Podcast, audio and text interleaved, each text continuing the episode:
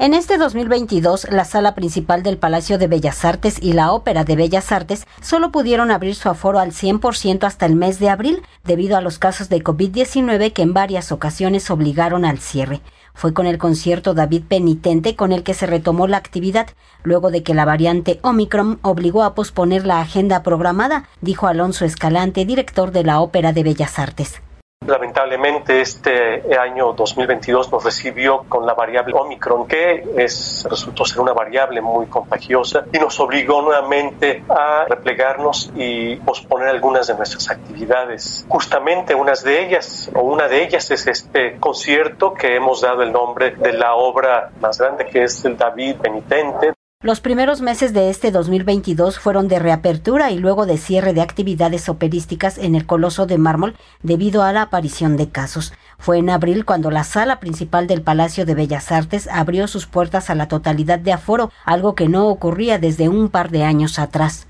En esta ocasión ya podremos tener la sala, la sala de butacas del Palacio de Bellas Artes, de la, sala principal, al 100%, hecho que nos, nos da también la posibilidad de, vislumbrar que estamos ya también ante un, un, panorama más benigno para poder llevar a cabo nuestras actividades en el escenario y que queremos, por supuesto, compartirlas con el mayor público posible.